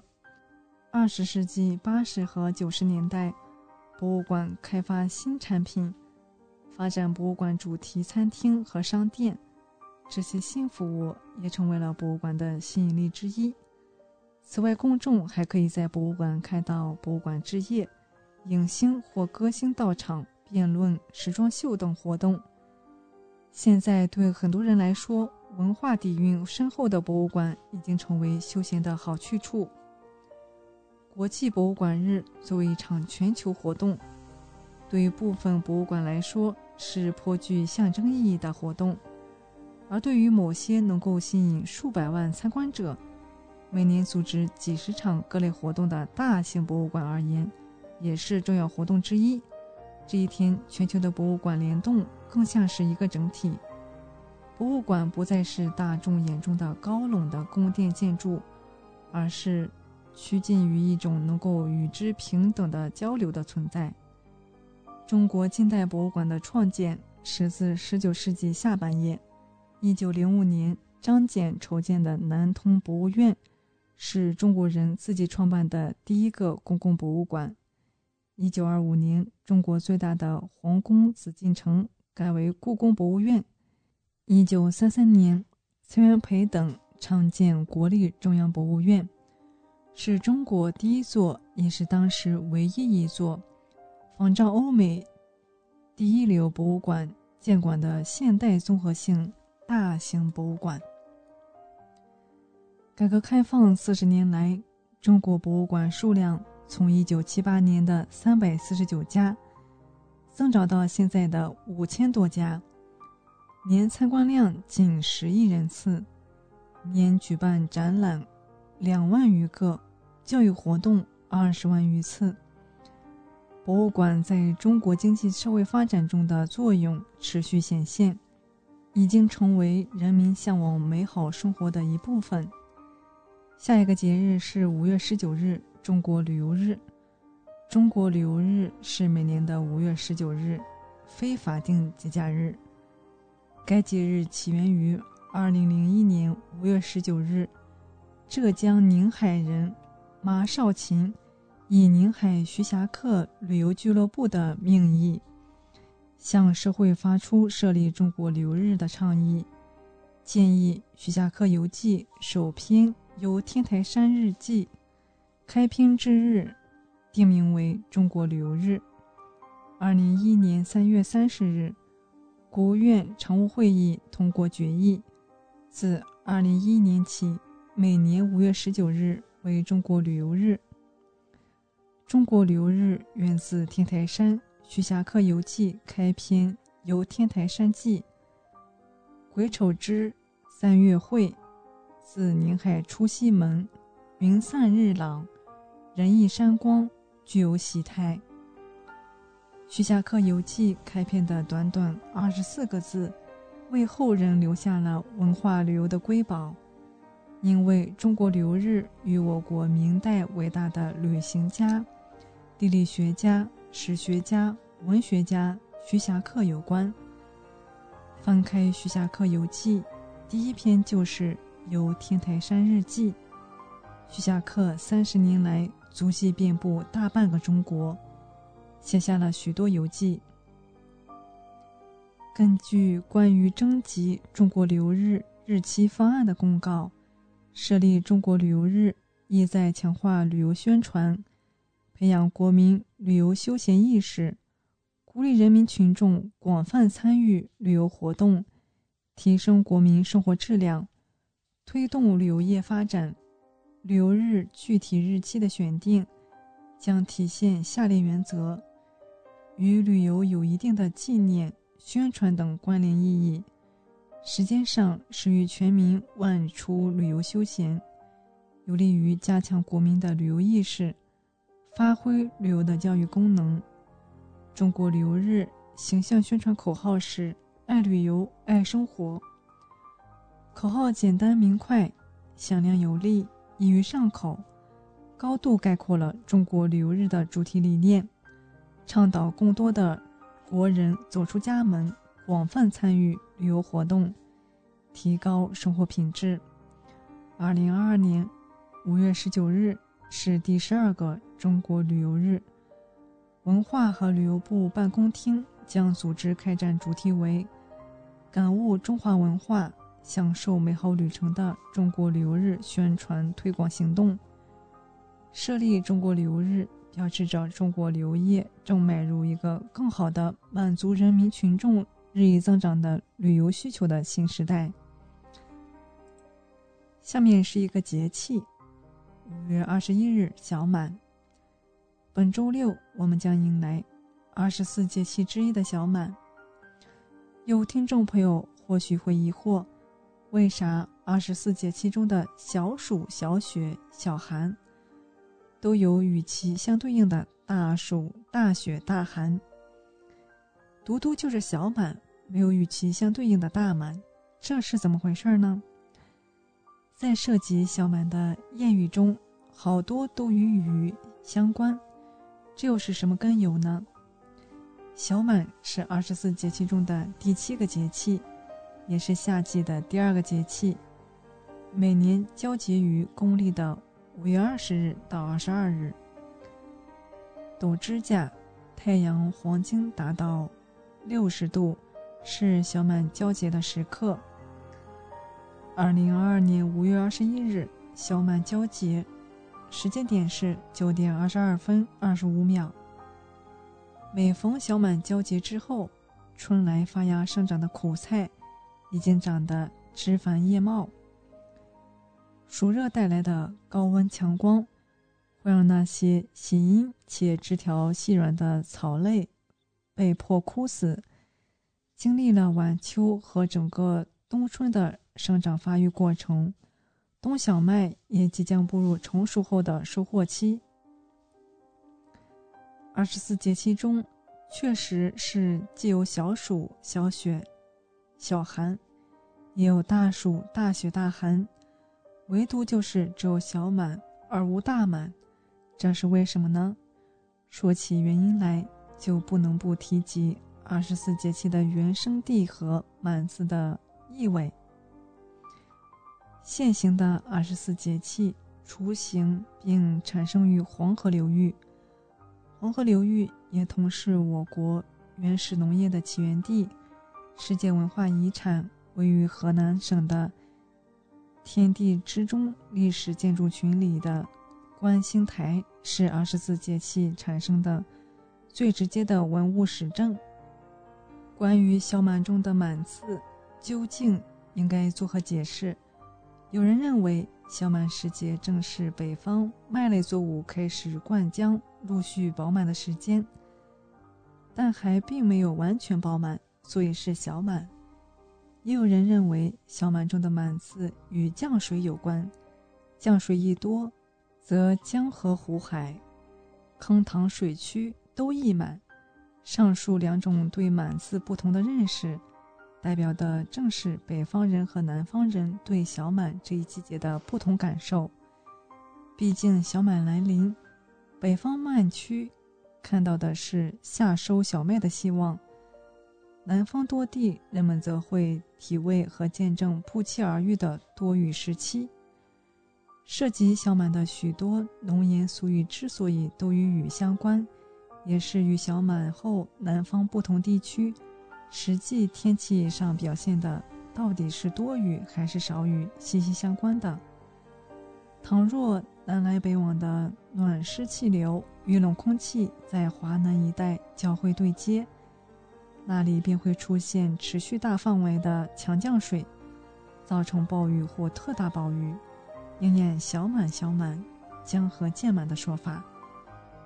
假如源自太平洋哪里的副热带高压势力较弱，位置偏南，则江南地区的黄梅雨季也就到到了。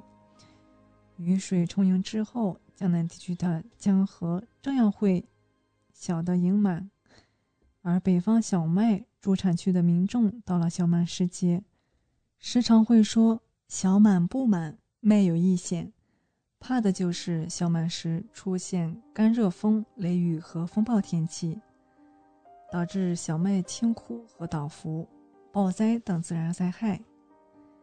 下一个节日是五月二十二日。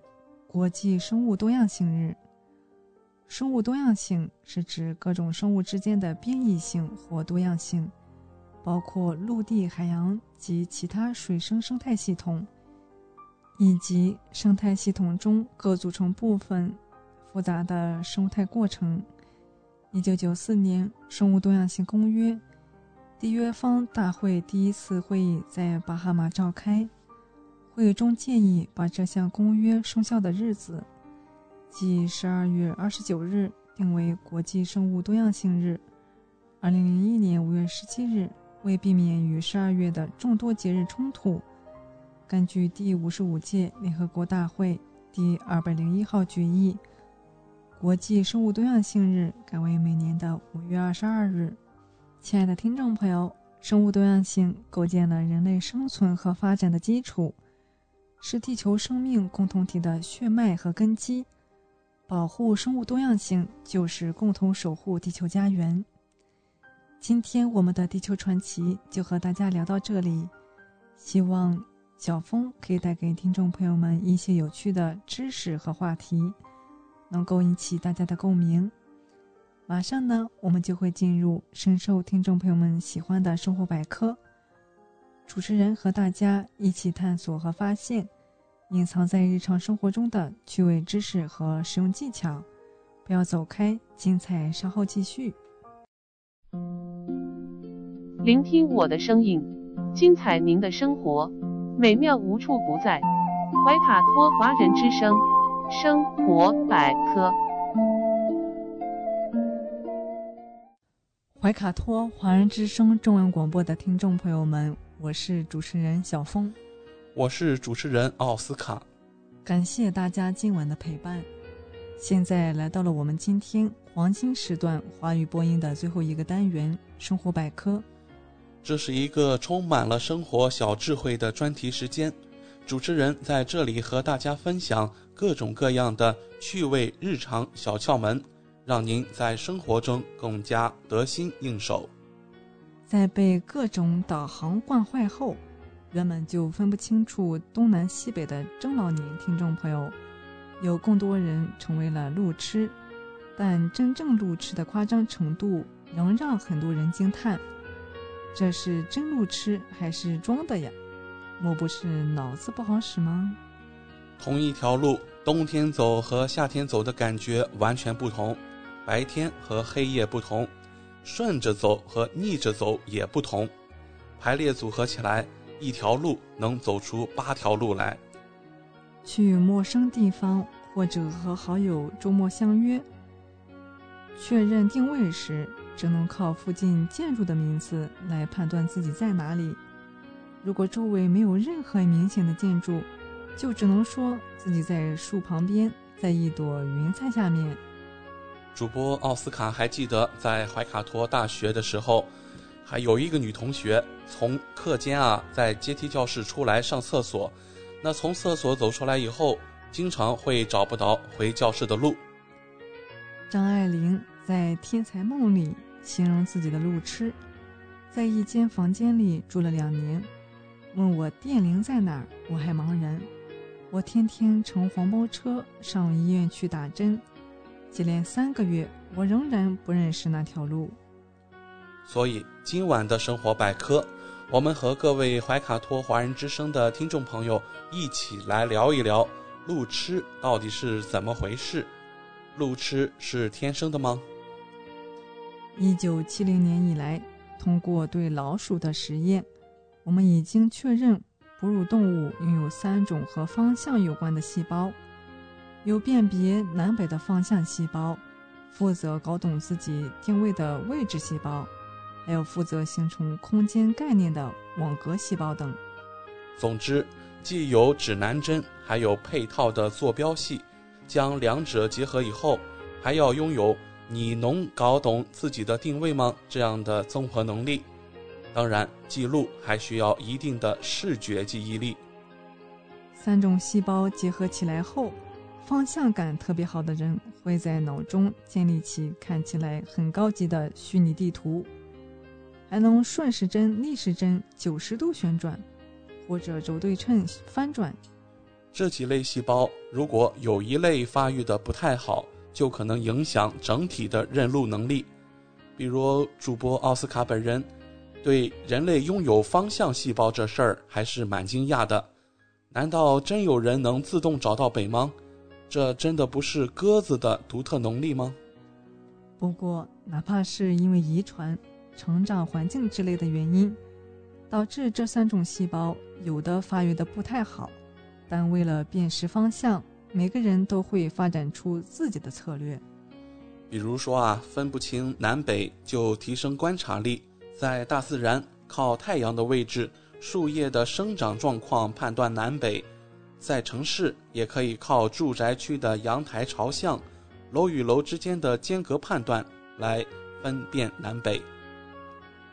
如果没法建立自己的脑内三维地图，那就将手机地图背下来，需要的时候直接套用。或者干脆记忆具体坐标，比如某家外卖店往左拐。反正要是真的没有方向感，各种和方向有关的细胞都不发达。对于认路这件事情啊，也还是可以硬记的。记忆这方面靠的就是海马区了。美国密歇根大学曾对双胞胎进行了记忆测试。研究人员找来五百多对双胞胎，让他们看屏幕上的人脸、地点、物体和单词，然后对他们的大脑进行核磁共振扫描。结果是，回忆人脸和地点时，同卵双细胞的大脑活动出现了高度的相似性，但回忆单词或者普通物体时，它们各具差别。这表明人类对于面孔和地点的识别能力。可能受遗传影响较大，所以方向感的确有天生的成分，后天的训练只是一部分。比如，有的小孩子去过一次公园或者姥爷家，下次就能带大人找到。这种方向感很好的学龄前儿童不乏多见。此外，方向感的确可能和性别有关，男性比女性的方向感更好。空间能力也更强。有听众说，这和知人的演化历程有关。在渔猎采集社会中，男性需要长途跋涉到距离村庄较远的地方捕猎，这要求他们必须能够找到回家的路；而女性主要是在家附近负责采集。但研究者还研究过其他动物。似乎不论是老鼠等哺乳动物，还是乌贼这类软体动物，雄性的方向感总是比雌性要好一些。此外，女性在舌头下面滴上一滴雄雌激素后，她的方向感与空间感的测试得分也会上升。那据此理论啊，方向感的性别差异可能只是演化的一种无害副产品。而非经过自然选择，就像人类女性的大姨妈、人类男性的乳头一样。虽然现实世界中女生路痴确实更多些，但也不排除一些人的破罐破摔。反正也不认路了，就直接跟导航走吧，或者跟身边的人走就行。毕竟聪慧的人总不能处处都聪慧啊，来点无害的缺点。中和一下完美的自己没什么不好的，不过广大路痴听众可以了解一个事实，那就是如果真想认路，哪怕方向感天生不好，也完全可以。说到刻板印象，除了方向感不好外，女性还有个记忆力好的标签，而认路这件事，除三种方向相关的细胞外，还和记忆力有很大的关系。女性相比男性，在认路时更偏好地标，比如火锅店、奶茶店和各种商场。在城市中生活，这可能是更实用的一种认路方法。二零零四年，研究人员发现，伦敦的出租车司机拥有更大的海马区，这表明为了记忆道路、高懂定位与规划路线，他们的大脑。后天经历了大规模的长期训练，这取得了显著的效果。出租车司机成为了伦敦行走的人形 GPS。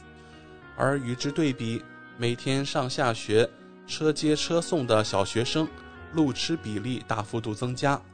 总之，方向感可能是天生的，但并不影响后天对认路技巧的掌握。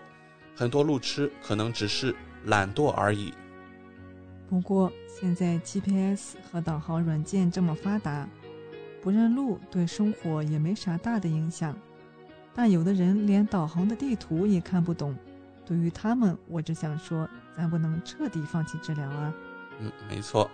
那在今晚节目尾声啊，主播照例带给听众朋友十个生活贴心小贴士，让我们一起来了解。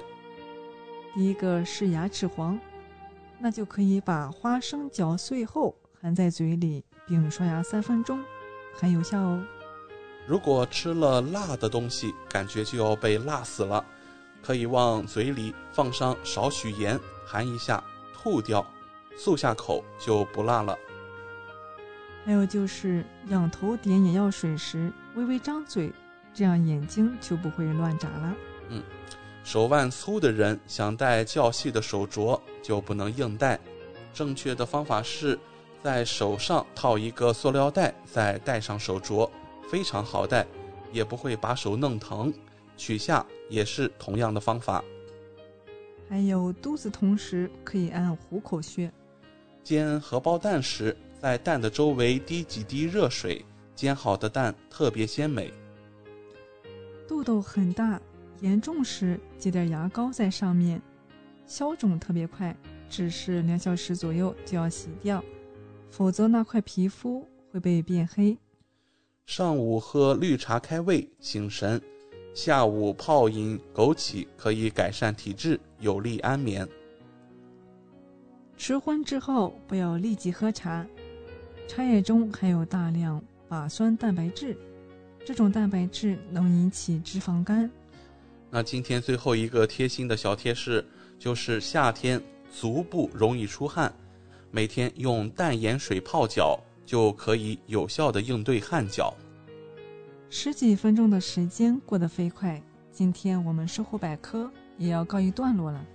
希望主播小峰和奥斯卡在这里的分享，让大家感受到了来自日常生活方方面面的乐趣。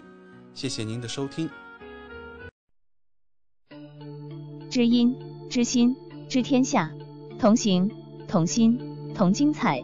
怀卡托华人之声美文分享栏目《心情物语》，用耳朵倾听你我的快乐，用心灵关注世界的宽广。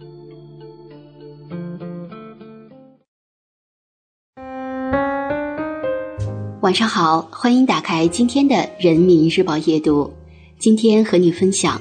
让生活越来越充实的六种方式。第一，作息规律。规律的作息方式能影响一个人的生活状态。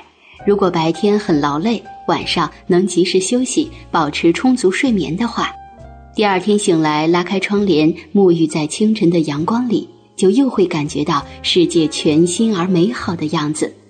带着这份愉悦的心情去工作，自然也会更高效。第二，开放心态。经常有人把开放的心态和年龄挂钩，觉得是因为年龄大，接受新事物的能力才开始变差。但实际上，一个人真正衰老的原因是丧失了对新事物的好奇心。不要总是对新事物怀有偏见，因为你拒绝的可能是通往新生活的一扇门。打开眼界，才能改变认知。第三。找到热爱，很多人之所以能越活越优秀，是因为内心保有热情。对于生活而言，热爱无疑是强有力的助推器，它会赋予你能量，促使你不断探寻生命的更多可能性。心有热爱，眼中自有光芒。去找到你所热爱的事，并为之全力以赴，便能活成自己喜欢的样子。第四。不断学习，永远不要停止学习，因为生活永远不会停止教学。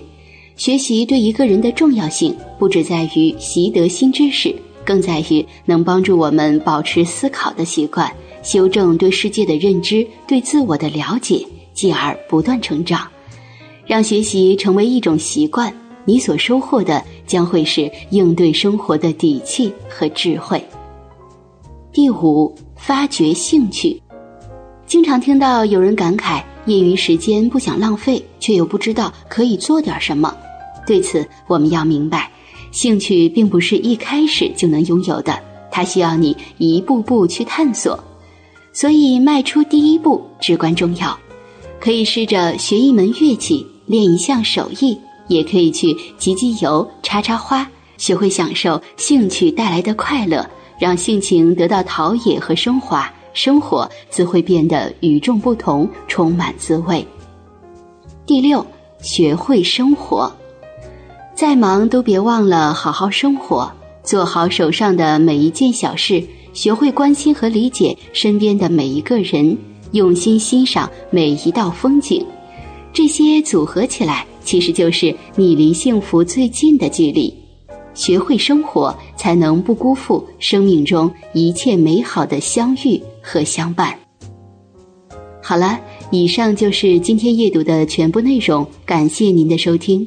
想收听更多阅读文章，请下载人民日报客户端。祝你好梦，晚安。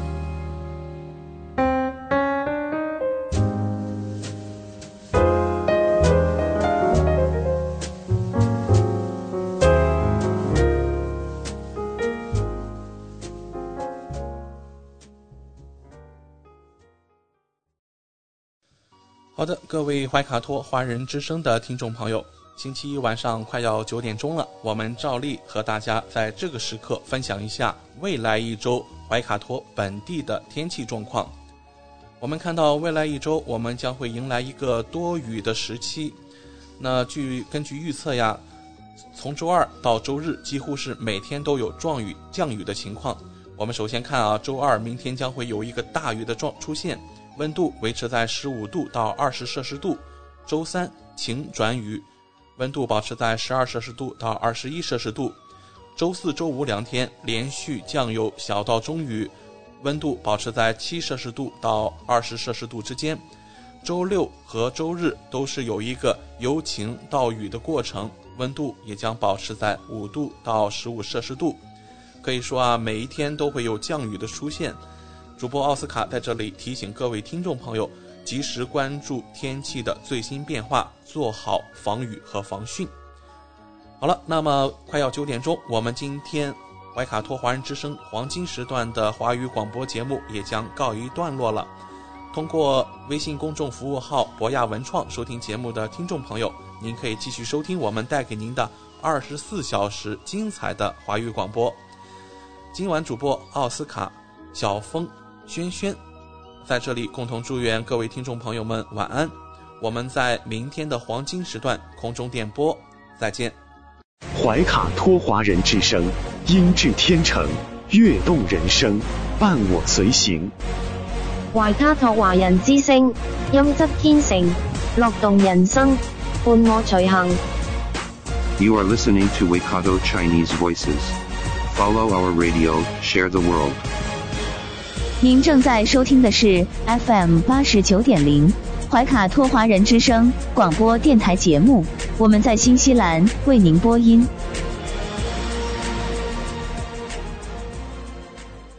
Thanks for listening to this Free FM podcast. If you want to hear more content like this, you can support Free FM via Patreon. Head to patreon.com slash freefm89 to find out more.